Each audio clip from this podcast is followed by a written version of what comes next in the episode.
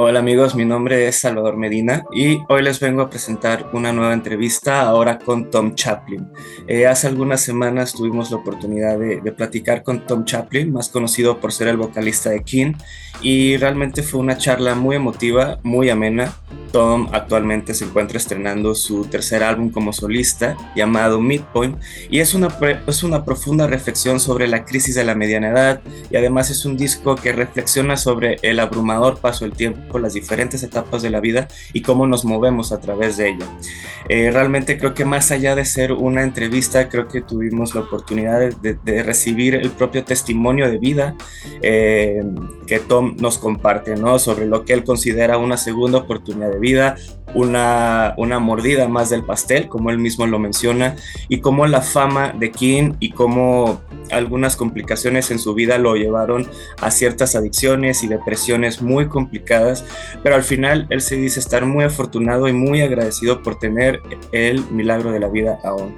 Realmente alcanzamos un nivel de confianza muy genuino y más allá de entender el gran músico y el gran cantante que es Tom Chaplin, eh, conocimos a ese gran ser humano que, que es un gran compositor y realmente un superdotado tiene registros vocales que muy pocos cantantes alcanzan hoy en día y realmente eh, pudimos compartir una pequeña parte de su vida personal, su vida artística y cómo se encuentra él actualmente. Entonces, ojalá puedan disfrutar de esta entrevista y nos estaremos viendo pronto. ¿Y tú por qué haces arte? En Warp Talks escucharás a grandes artistas de todos los ámbitos músicos, actores, escritores, escultores, directores y creadores. Y conocerás la razón por la que se dedican a las industrias creativas.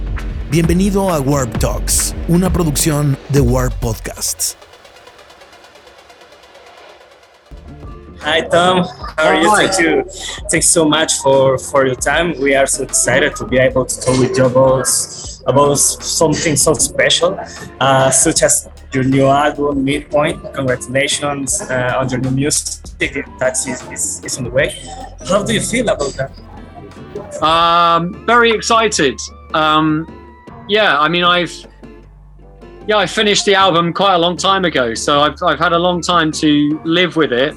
Um, and um, that's not always a very healthy thing as an artist. You, you kind of when you finish something, you want it to to be out there in the big wide world. So you know, now that we're finally uh, pretty much at the point of release, it's very it's very exciting, and, I, and I've really loved the feedback I've had about the music from from from the fans. Uh, you know, for the first two songs that I've put out there, um, it's been very positive. Um, so yeah, roll on next week, and I hope everyone falls in love with the album and, and kind of understands where it's where it's coming from congratulations for that. Uh, today we are on a, on a new journey, a new stage in your personal and artistic life, where you present the midpoint.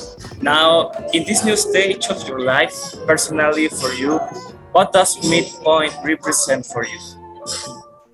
Well, midpoint, uh, you know, it, it kind of describes this part of life that I'm at. It made so I don't know why I suddenly thought of Adele, you know, and she she had uh, you know her various albums, 21, 25, and all and all of that. You know, so uh, for me, you know, midpoint. That's where I'm at, right? I'm uh, I'm at a midpoint in my life, um, and I think what's really interesting to me is. Um, this feels like a part of life that's never really been talked about in any great detail in, in pop songs and uh, on, on an album you know so um, but but at the same time i felt like like loads of questions have come up for me in the last few years about getting older um, and uh, you know and some of those are quite difficult questions to uh, deal with. Um, you know quite an unsettling time um, and so you know i but also it on the other side of it i think there's there's a sense of it can give you a real uh, sense of hope and excitement about the future as well. Um, if you can get through this difficult, tricky part of life. So um, I think it's, yeah, it felt to me like a really, um, you, you, know, uh, inspirational subject to talk about. And the fact that no one else has really written about it also kind of felt inspiring to me. So, yeah, I wanted to get into the details of of what midlife is about and um, put it all down on a record. Yeah, this new album has very powerful lyrics and songs. Uh, talk about heavy chemicals, love for family, uh, loves loves that, that in, in the end like like it's over. Uh, the mid, my midlife crisis. Uh, I think I'm going through uh, I, am going through uh, midlife crisis, for example.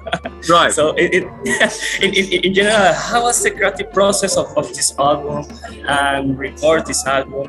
And if if there is any main message you want to share with this album? Um, well, the creative process was interesting. I think I felt like after the last, you know, with the first solo album, The Wave, and then the Chris, I did a Christmas album that followed it. You know, there was a huge sort of outpouring of of of uh, creativity, um, and you know, when I got to the end of that period of of writing, recording, and then performing those songs, I, I, felt kind of bereft of ideas. I didn't really know what I was going to write about next. And I thought, do you know what? It, I'm not going to sort of try and push it and, and try and write for the sake of it. I'll just leave it, you know, um, and and just wait to see what comes along. You know, I'm not going to sit in a room, you know, trying to write songs if, if there's no inspiration. So um, and in fact, what then happened was I went on the road with Keane and we made another Keane album, um, which was great fun and, um, for, or at least for the most part, was great fun. And, um, you know, and we're touring the world and we were in the middle of a US tour um, and, you know, COVID struck. So, um, what was interesting was sort of during the Keane tour, I did, you know, I had uh, started to ask, I suppose, ask myself a lot of these questions that that arise on the album about midlife, but I hadn't had a chance to to get them written down. So when COVID struck and we flew home, we had to fly home from an American tour in the middle of the tour. I was like, right, I'm going to try and make the most of this opportunity. Um, you know, being at home and you know having a piano and a guitar and having the opportunity to actually write to get these ideas down. And, and the first song that I wrote was Midpoint um, itself, and it and it kind of that was like the the seed from which everything else grew. You know, it felt like wow, this is a song that kind of says everything about where I'm at in my life, um, and it felt like there were, you know, every other song on the album is kind of an offshoot of that particular song. And it's why why the album's called Midpoint. It's why the song is at the center of the album in the track listing. Yeah. Um, you know, and and once I had once I had the idea and the, the, the time to write, it just kind of started flowing out of me, you know, and and and suddenly I felt inspired, creative, and and there it was, you know. Uh, within a year or two, I had a, an album sort of written and and recorded. So it, it it's been amazing having Keane in your lives. How did you prepare to embark on this journey, this new album? Uh, how challenging is for you to find new artistic expression and communication paths? Well, I personally find it um, a really um, an, a nice kind of um, contrast to Keane, you know, because Keane is, you know, it's something that's very, very deep rooted in my life. You know, it goes all the way back to when I was a kid. The relationships are obviously just the same. You know, it's it's it's the three of us or four of us now with Jesse, um, and all of that shared history and the music and the dynamics of the band. You know, the way the band works. Tim's writing, my singing, but it feels very much to me like it's an island, right? It's like a kind of it's it's its own uh, little world, and you know the great thing about doing solo music is it's like stepping off that island and there's a whole world out there, right? You know, there's people to collaborate with with writing, with production, uh, musicians to work on recordings and to play with live. Um, you know, and so it's it's a real adventure.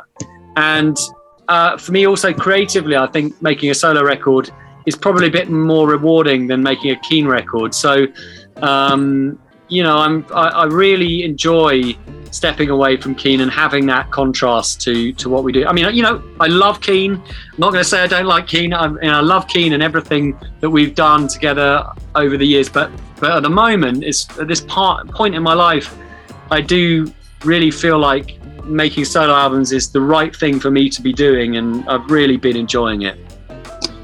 Totally. Uh, I believe that life is sometimes about key moments uh, that mark us uh, for for better and for worse.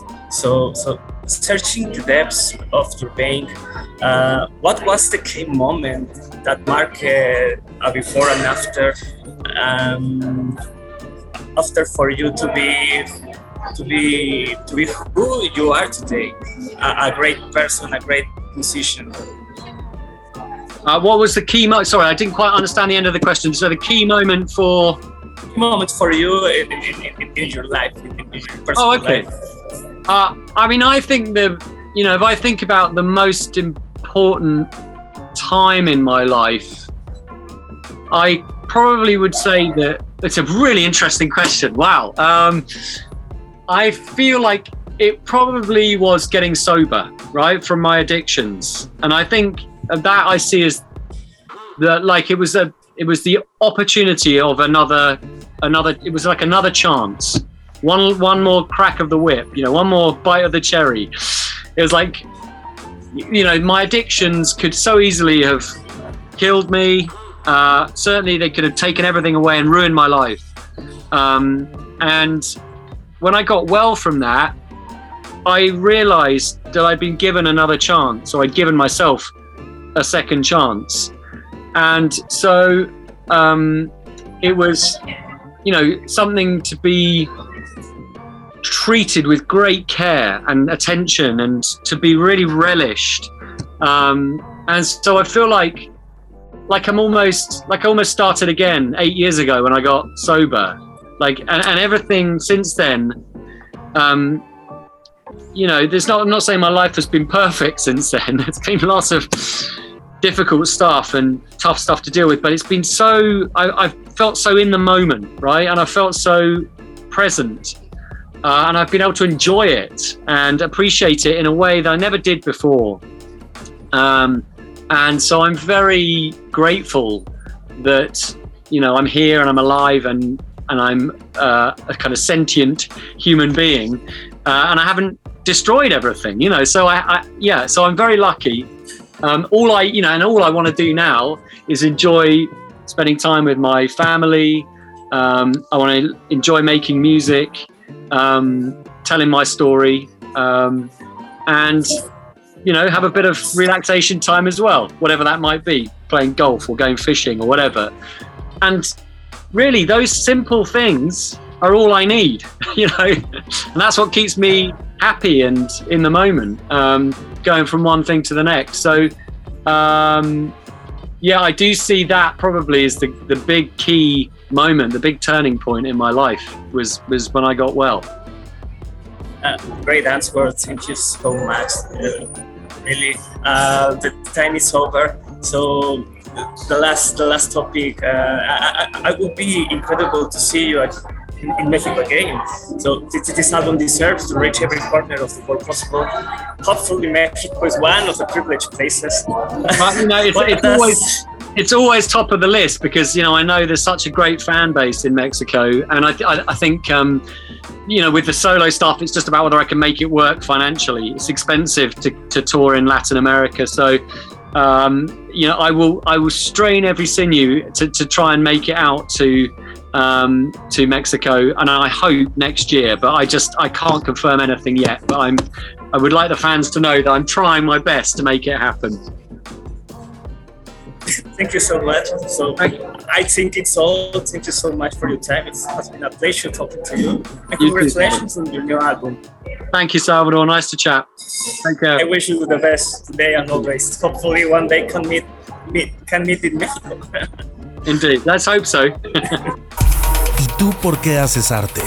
En Warp Talks escucharás a grandes artistas de todos los ámbitos músicos, actores, escritores, escultores, directores y creadores. Y conocerás la razón por la que se dedican a las industrias creativas. Bienvenido a Warp Talks, una producción de Warp Podcasts.